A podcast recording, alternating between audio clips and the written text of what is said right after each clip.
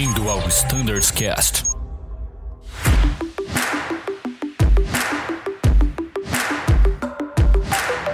Fala pessoal que acompanha o Standards Cast, sejam bem-vindos a mais um episódio. Eu sou o Abner e hoje estamos aqui para falar da revisão 7 do SOP do ATR.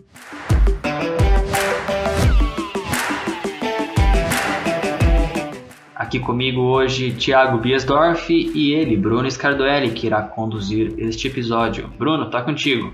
Fala, Vener. Valeu, cara. Bom, Tiagão, tudo bom? Bom dia.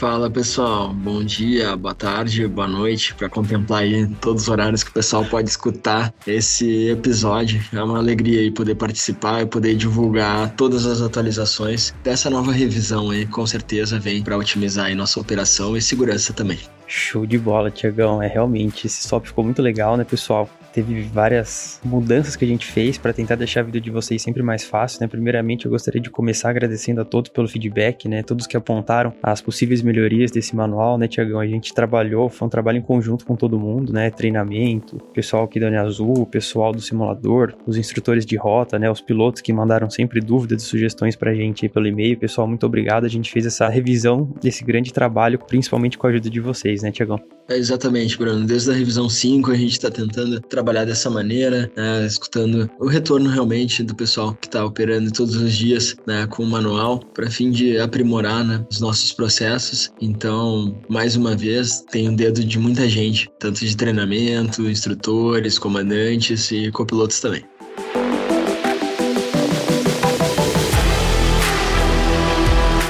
Bom, Thiago, excelente. Agora vamos diretamente falar das principais mudanças do nosso SOP. A primeira delas, que eu acho que foi assim, a principal mudança né, que gerou a necessidade da revisão do SOP, foi a utilização, né, a liberação da utilização das hélices em 100% override. Vamos comentar um pouco, né, o que, que muda aí nisso para os pilotos, né, como que funciona essa utilização, quais são as regras, quando que pode, quando que não pode usar, né, da onde que surgiu essa recomendação Boa, Bruno. Não é uma liberação, não é uma flexibilização na política, a gente já tinha a permissão e a proibição para utilizar durante a aproximação, né, na condição configurada. Então hoje a gente está alterando a política, nos adequando às recomendações da fabricante, né? Gerava muita polêmica essa questão porque a gente tinha uma recomendação explícita no nosso QRH, né, nos procedimentos normais. Eu acho que eu já falei aqui, né, embora seja parte do QRH os procedimentos normais, a gente tem nossos próprios procedimentos através do SOP, né, prevalecem sobre o QRH, mas de qualquer maneira, né, gerava dúvida quando qualquer piloto ia consultar o QRH e via que durante uma aproximação turbulenta, né, as conditions levers deveriam ser setadas para 100%. Então isso era uma dúvida, era uma polêmica aí que gerava, né, uma coisa que a fabricante recomendava e a gente proibia. Então, a fim de a gente alinhar a nossa política junto com a fabricante, é claro que com diversas ações mitigatórias, desde o treinamento, a gente está seguindo agora essa política. Então, pessoal, o que que muda, né? Vamos para a prática. Além né, da utilização das conditions levers em 100% override para redução de velocidade, que era a política antiga que a gente poderia setar elas em condição limpa somente, uma vez configurado a gente devia estar com elas na posição alta. Além disso, agora a gente pode manter elas até o nosso pouso, né? Esses casos de final turbulenta, né? Para a gente gerenciar de uma melhor forma a nossa velocidade, a via approach, né? Nessas condições. Muito bom, Thiago. Então, assim, agora vamos supor que eu tô chegando em Campinas, pista 33, meio-dia, aquele horário que a gente tem certeza que vai estar tá turbulento. Você pode utilizar esse recurso a mais, né? E realmente ele ajuda muito o aviador, né? Ali na hora da, da manutenção da velocidade, como você disse, né? É um recurso a mais que a gente tem disponível, né? Que estava proibido, agora a gente pode utilizar. Mas vamos pensar que, vamos criar um cenário aqui agora. Vamos supor que ele decidiu por não utilizar e ele tá na aproximação e ele já começou a configurar a aeronave. Ele pode jogar essa hélice para 100%? Em caso caso de final turbulento, ele pode sim até mil pés. Já começou a configurar a aeronave, mil pés, né? Ele identificou que a final vai estar turbulenta, vai ser um recurso interessante para ele manter essa via approach na final. Ele pode selecionar as conditions levers para 100% override até mil pés.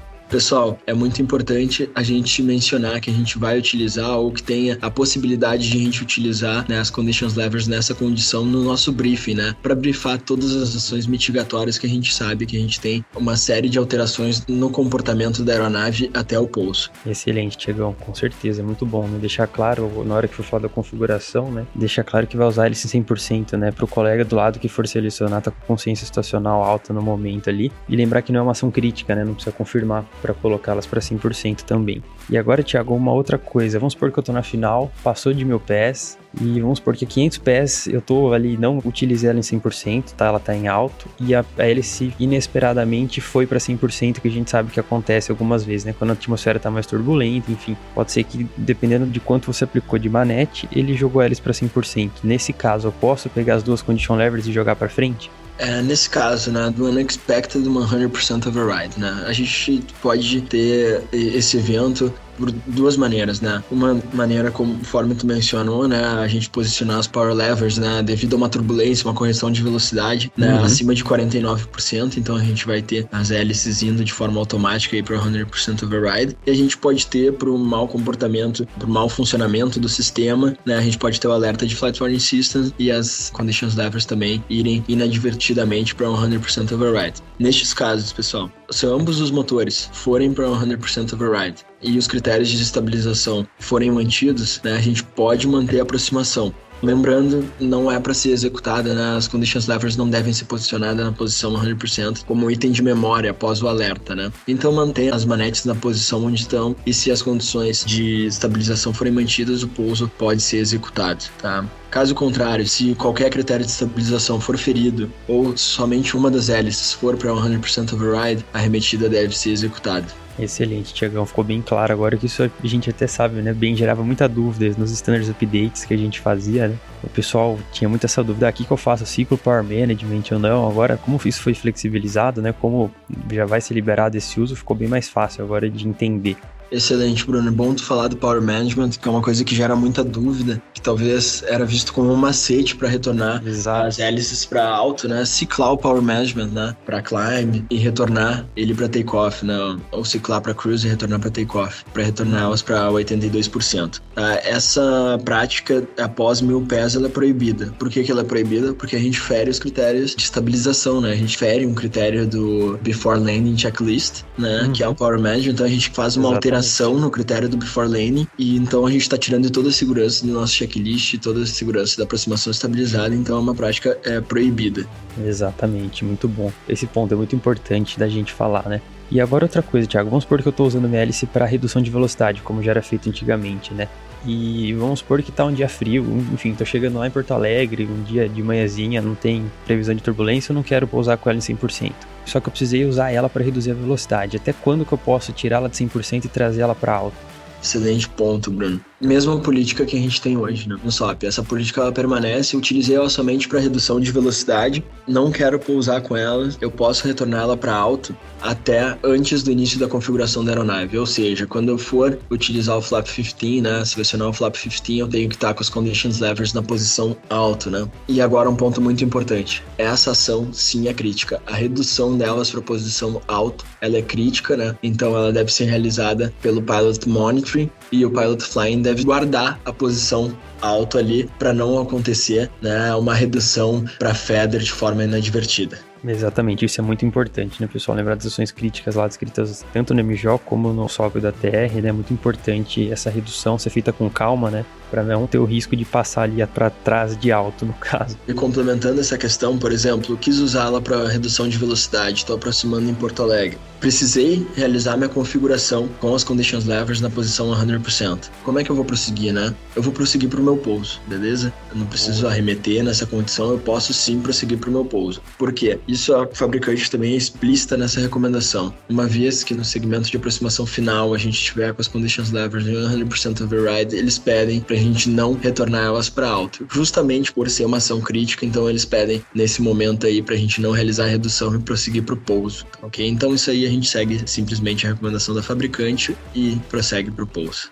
Muito bom, Thiago, excelente. Agora ficou bem claro aí, pessoal, a utilização do uso hélice 100%, né? Se vocês tiverem mais alguma dúvida, né, a gente sempre reforça aqui que a leitura do manual é obrigatória. Esse aqui é mais um guia, né, para vocês entenderem as principais mudanças, mas vai estar descrito lá no item 3.25.1.2 do SOP do ATR. Exatamente, Bruno. Eu queria complementar alguns pontos de atenção para essa utilização, né? Eu já comentei antes, é muito importante a gente mencionar no briefing a utilização, a possibilidade de utilização aproximação das hélices né, em 100%. Durante a aproximação final, pessoal, a aeronave fica muito mais reativa, ou seja, qualquer alteração de potência, tanto a redução quanto a aceleração, ela é muito mais eficaz, vamos dizer assim, né? Então a aeronave reduz muito mais rápido e acelera muito mais rápido, né? O que facilita a manutenção de velocidade, mas também exige uma maior consciência situacional dos pilotos aí durante a aproximação para manter os critérios de aproximação. Um outro ponto crítico é o flare, pessoal. As hélices nessa condição ela causa um arrasto muito maior, né? Quando a gente reduz né, no flare é, aproximadamente ali, a técnica que a gente realiza, né, de iniciar a redução a 20 pés, ela causa um arrasto maior nessa condição, né, e pode ah, levar a aeronave a um pouso duro ou até um tail strike. Então, a recomendação é realizar a redução dos power levers de forma mais gradativa ainda, né, de não não realizar de forma repentina e, se possível, ainda após os 20 pés. E ficar muito atento aos limites, né, da via approach durante o flare, né, manter, né, a redução em até menos 5 nós, né? E o pitch no máximo de mais 5 é lembrar do callout monitor pitch aí, né? Se a gente exceder esse pitch, esse limite de 5 graus. Outro ponto também para a gente esclarecer que gera dúvida é no after landing, né? Eu preciso realizar alguma ação antes do corte do motor, né? Porque as conditions levers não vão estar na posição alta, né? E sim é, no 100%. É não, posso passar de 100% até a posição feather de forma é, direta, né? Não preciso passar pela posição alta antes. Então, eu posso pousar, deixá-las na posição de 100%, bater meu cronômetro, né? Aguardar 1 minuto e 30 e reduzir ela para feather direto, né? Eu não preciso passar para alto. E outro ponto também é na arremetida, né? Tô utilizando elas ali durante a aproximação, uma final turbulenta, por qualquer motivo desestabilizei ou não avistei, precisei realizar uma arremetida, né? Quando que eu vou reduzir as conditions levers para alto novamente? antes de realizar o climb sequence, né? Acceleration altitude, climb sequence, antes de realizar o power management takeoff para posição climb, eu vou reduzir o power lever, né, para norte e reduzir também as conditions levers para alto. E lembrando novamente, uma ação crítica, pessoal né, deve sim ser guardada a posição alta.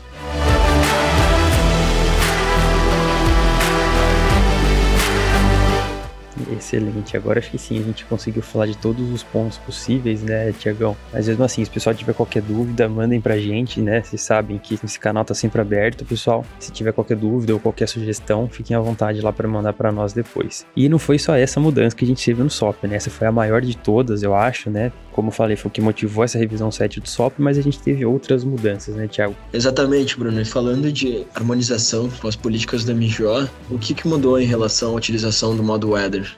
Boa, Tiagão. Na verdade, é, agora foi flexibilizado a utilização do modo Terrain, né? Abaixo de uma centena ou abaixo do MSA antigamente, né, era obrigatório um dos dois estarem com o modo terrain ativado, né, durante a aproximação. E hoje em dia a gente mudou isso no MJO por quê? Porque pode ser que você está chegando, como disse lá em Porto Alegre, um dia que está chegando uma frente fria, por exemplo, e tem muita nuvem, e que seja necessário que os dois pilotos estejam utilizando o modo weather. Para quê? Um com range menor, talvez para ter uma sensibilidade do radar melhor do que está acontecendo ali, e o outro com range mais longo, sei lá, talvez para pegar o perfil de uma arremetida, para ver para que lado que você vai curvar, né? Se for um dia que tiver muita nebulosidade nebulosidade, muita turbulência, enfim. Então hoje, pessoal, se vocês tiverem uma consciência situacional elevada e tiverem um bom conhecimento do local que vocês estão aproximando, né?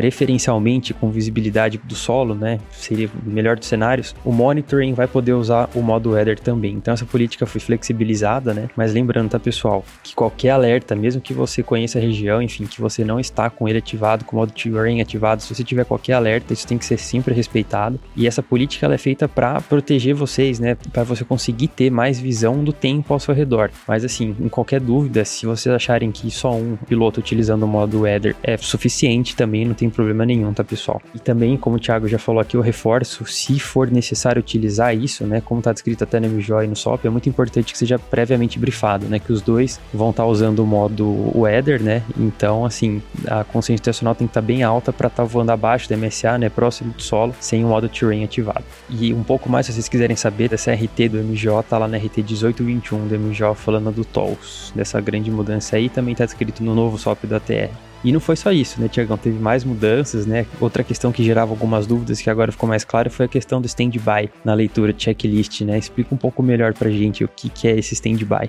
Bom, a alteração foi no item de filosofia de leitura de normal checklists, flexibilizando a política do standby. Né? Antigamente, uh, o standby item era uma solicitação somente utilizada nos checklists no before text checklist, quando realizando seta, e no text checklist para o item breaks, né, quando na condição LVO, né, que a gente vai realizar o text checklist ainda antes de iniciar o táxi, né. Então, era previsto somente para essas duas situações, né. A gente teve alteração na política de luzes, né, a gente já falou aqui num podcast, né, como ficou a nova política de luzes, e a nossa orientação aqui era utilizar o hold at checklist, né, no item external lights, né, no before takeoff checklist down to the line, quando autorizado alinhar e manter, né, porque quando autorizado alinhar e manter, eu vou ter que manter, né, as lane lights é, desligadas, aguardando a minha autorização de decolagem. Então, o hold at checklist me travava o checklist nessa condição, né? Então ficava ainda pendente dois itens, porém na época, né, o item standby ele ainda era limitado somente ao before tax e ao tax checklist, então a gente não tinha opção de utilizar o standby para essa situação. Então a gente identificou essa possibilidade de melhoria, então agora o standby também cobre essa situação das luzes, então ele está alinhado com a nossa política de utilização de luzes externas, né, principalmente nessa situação do before takeoff checklist down to the line. E além disso isso também, ele é flexibilizado a utilização do standby a critério do comandante para o gerenciamento em qualquer outro checklist. Lembrando que ele só pode ser utilizado para um item do checklist, né? Eu só posso deixar um item em standby, não posso deixar diversos itens do checklist em standby e a utilização só deve ser utilizada se estritamente necessária para o gerenciamento da carga de trabalho. Beleza, Bruno? Exatamente, ficou muito bom, Thiago, a explicação também. E você falou de táxi, táxi, táxi, for táxi checklist, eu lembrei de mais uma, né? Agora foi incluído no nosso SOP também a questão do monitoramento do sistema hidráulico durante o táxi, né? Que é muito importante, né? Pra gente ter steering, pra gente ter freio, enfim. É muito importante que o, a tela do sinótico, né? Do primeiro oficial ali durante o táxi esteja na parte hidráulica, né? Pra sempre monitorar esse sistema durante a movimentação do solo. É exatamente, Bruno. Uma sugestão né, que veio de um comandante. Né, era uma prática que a gente já tinha, né? De monitorar o hidráulico durante o táxi, porém não era explícito em nosso SOP, então a gente incluiu esse reforço, né? Para monitorar o hidráulico durante o táxi, né? O Display Page, o sistema hidráulico. E voltando para a leitura de checklist, né, uma coisa que eu queria também falar que foi inclusa nessa revisão o callout né, de encerramento, né, de conclusão dos checklists hoje também já prevê essas condições de standby, já dá o exemplo também do standby, né, por exemplo, é, no before text checklist, né, quando eu estiver realizando o seto, né, o callout correto, né, ali vai ser before text checklist standby condition level 1 plus 2, né, assim como o taxi checklist e também no before takeoff down to the line a gente deu os exemplos da utilização do standby lá no flow expandido. Boa, e agora eu lembrei de mais uma também, você falou de leitura checklist, quando a gente tiver que ler o QRH, né?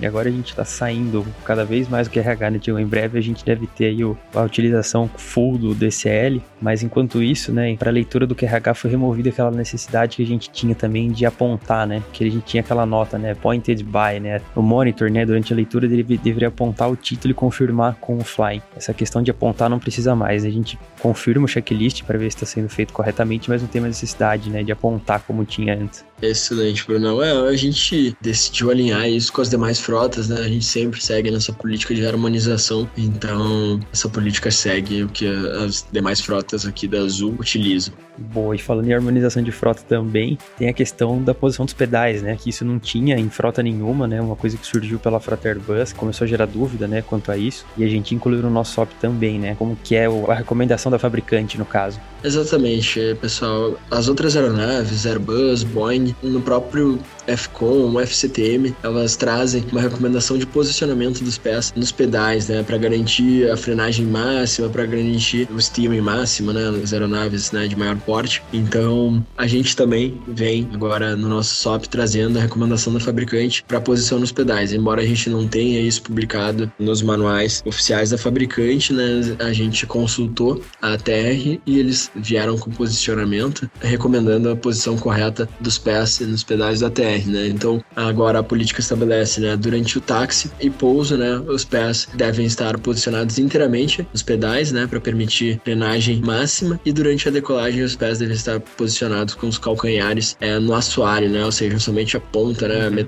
dos pés é, nos pedais aí para evitar uma frenagem inadvertida durante a corrida normal de decolagem. É claro, né? Se for necessário uma rejeição, imediatamente posiciona os pés de forma inteira nos pedais e realiza a frenagem máxima. Excelente, Tiagão. Bom, e tem mais algum outro ponto que você gostaria de comentar? Sim, Bruno. Uh, também segue na linha de harmonização com o MGO, é a remoção da necessidade de realizar o Predictive Rain. Conforme já estabelecido no nosso MGO, o Predictive Rain ele é realizado no planejamento do voo pelo CDV. A Azul tem todos os sistemas necessários né, para garantir o Predictive Rain de um voo nosso aqui realizado. Então essa necessidade de a gente realizar novamente esse procedimento na aeronave, ela é redundante. Então hoje nenhuma frota né, está realizando, a gente segue procedimento estabelecido na MJO. Então a necessidade de realizar o Predictive Rain foi removida, somente uma ação que a gente tem que realizar é a remoção dos satélites né, que estão fora de serviço através da mensagem NANU. Essa sim é necessária realizar a remoção desses satélites.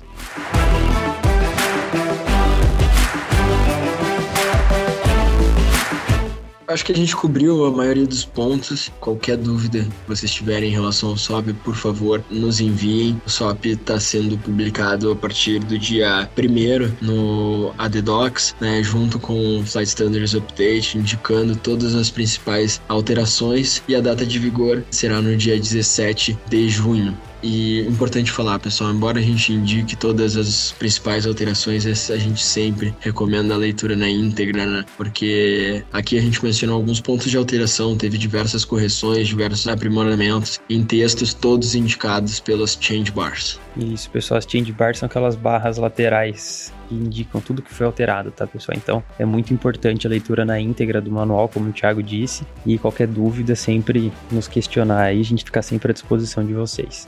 Show, muito legal, Thiago, Bruno. Fizemos aqui então um apanhado geral da revisão 7 do SOP do ATR, que vai ser lançada no dia 1 de junho um posterior lançamento oficial aí passando a valer a partir do dia 17 de junho. É muito importante, como o Thiago bem frisou, a leitura, se possível, completa dessa nova revisão, se atentando às atualizações, né, Thiago? O Thunderscast de hoje é uma forma de iniciar essa comunicação com vocês, sendo que o importante mesmo é a leitura do manual oficial, tá bom? Nós agradecemos a audiência de todos vocês mais uma vez e os aguardamos nos nossos próximos episódios. Até breve!